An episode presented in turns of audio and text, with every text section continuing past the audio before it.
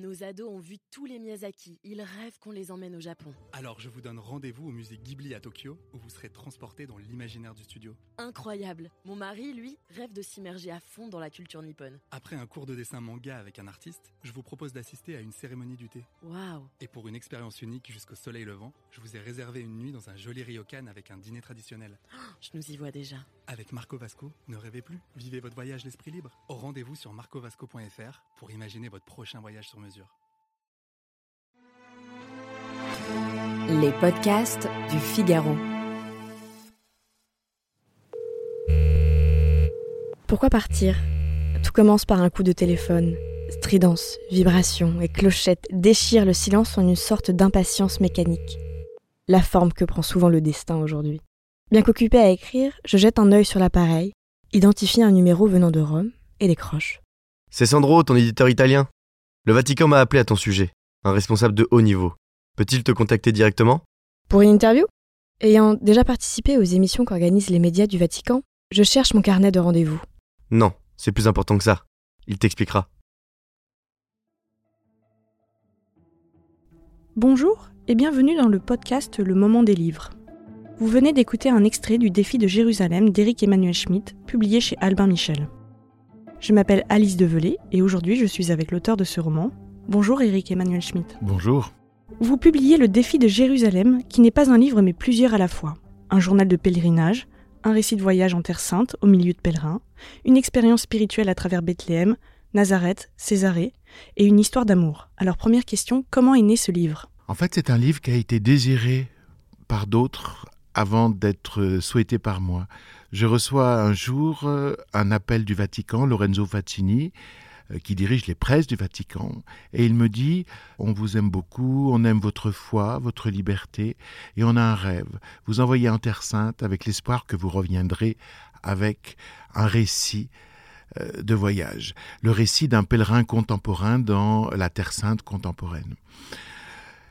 En moi, ça a créé une immédiate disponibilité. J'ai enfin compris pourquoi euh, toutes mes tentatives précédentes avaient échoué. Ça devait être ce voyage-là. Et pour parler de ce livre, moi j'ai surtout envie de commencer par sa fin, la postface du pape François. Et c'est un événement rare, sinon unique, c'est ça? Le Vatican m'a dit que jamais effectivement un pape n'avait euh, préfacé ou postfacé le livre d'un écrivain.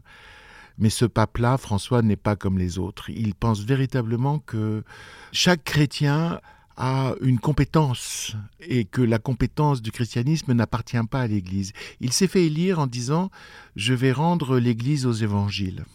Dans ce mouvement qui est le sien, il y a cette idée que nous portons, nous chrétiens, euh, les, valeurs chrétiennes et que nous pouvons en témoigner et que c'est ça, au fond, euh, la légitimité.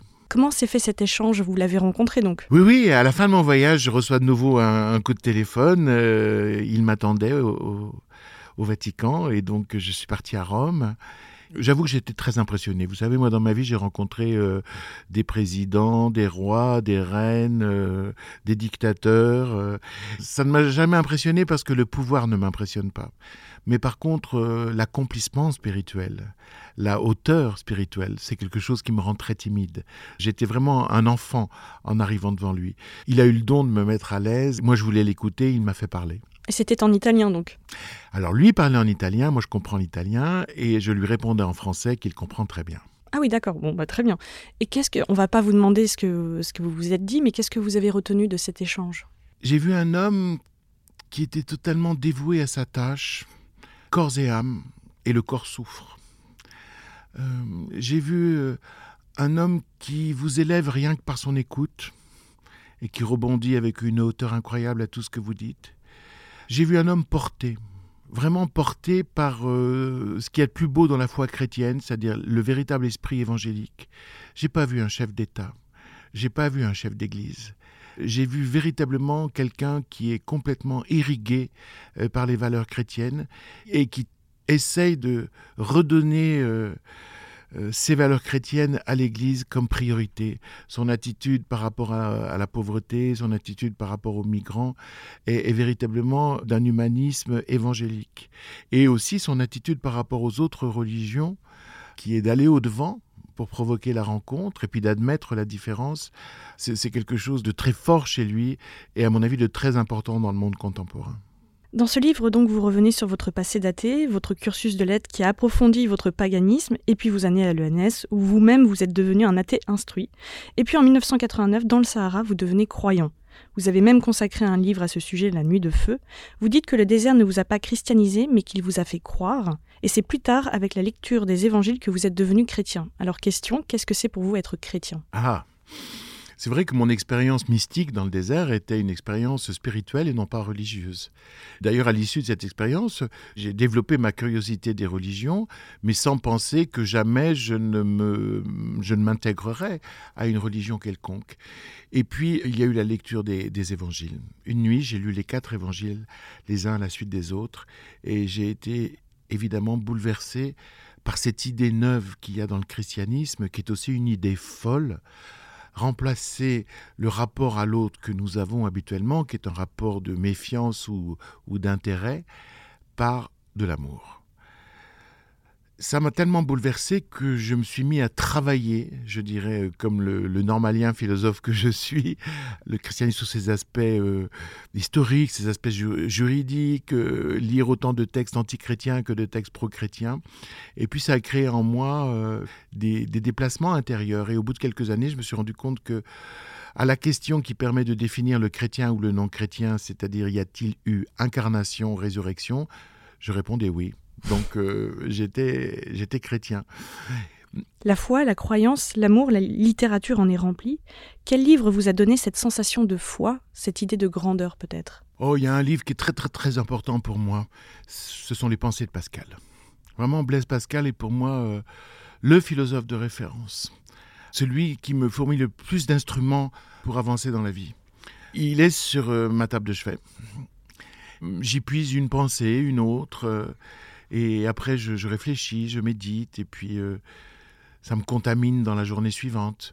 Pascal est, un auteur euh, aussi puissant pour les athées que pour les croyants, parce qu'il a le sens du tragique, le tragique de l'existence. Je le lisais quand j'étais athée, je le lis depuis que je suis croyant, il continue à me parler. Quel livre vous a fait lire? Les Trois Mousquetaires d'Alexandre Dumas. Malheureusement, quand j'étais petit, on m'a fait lire des livres pour enfants.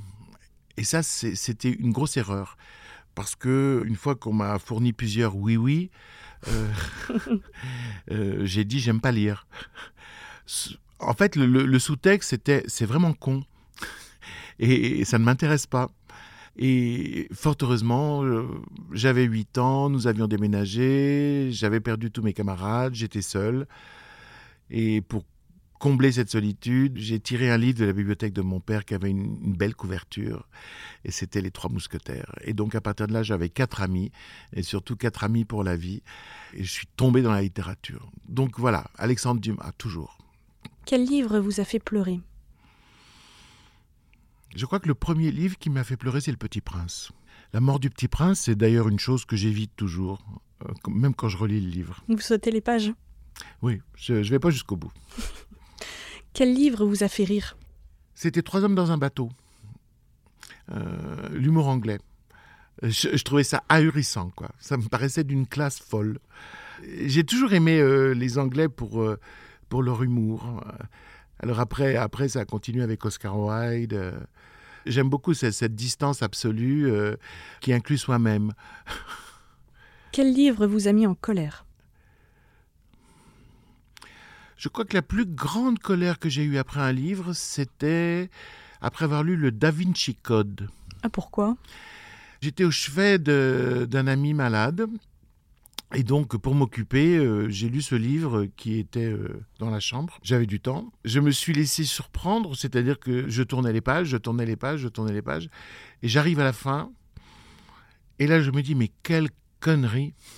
Et j'ai balancé le livre contre le mur, il s'est déchiré, tellement j'étais furieux. Parce que je me dis, bah, c'est ça que les gens lisent c'est un livre complotiste, c'est un livre qui réécrit euh, l'histoire du christianisme avec une, hypothèse euh, pas inintéressante, mais qui est complètement inintéressante dans le livre, puisqu'elle n'est que comme une clé et pas du tout une hypothèse travaillée. En plus, c'est un livre bourré d'erreurs historiques, mais à chaque instant. C'est écrit euh, avec ma fesse gauche. Non, non, c'est terrible. J'en déduis que vous n'avez pas vu le film alors. Non, Dernière question, Eric Emmanuel Schmitt. Quel livre aimez-vous offrir? Il y a un livre que j'offre souvent. C'est un livre d'une romancière anglaise, Elizabeth Taylor.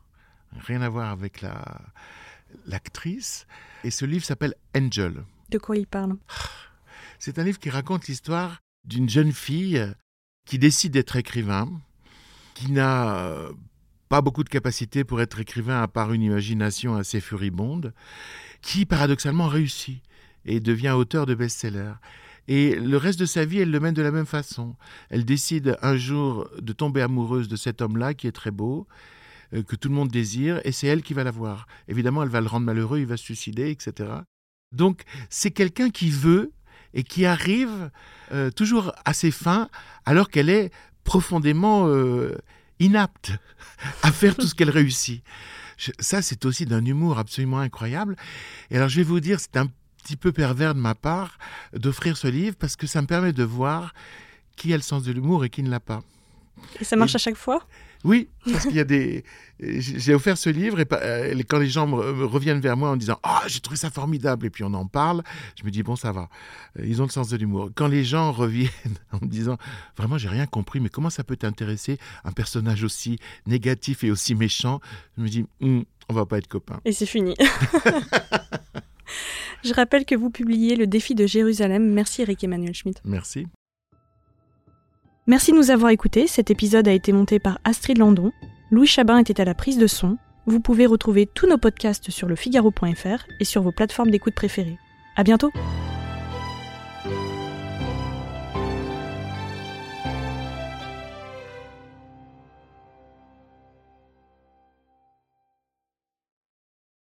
Nos ados ont vu tous les Miyazaki. Ils rêvent qu'on les emmène au Japon. Alors je vous donne rendez-vous au musée Ghibli à Tokyo, où vous serez transporté dans l'imaginaire du studio. Incroyable. Mon mari, lui, rêve de s'immerger à fond dans la culture nippone. Après un cours de dessin manga avec un artiste, je vous propose d'assister à une cérémonie du thé. Waouh. Et pour une expérience unique jusqu'au soleil levant, je vous ai réservé une nuit dans un joli ryokan avec un dîner traditionnel.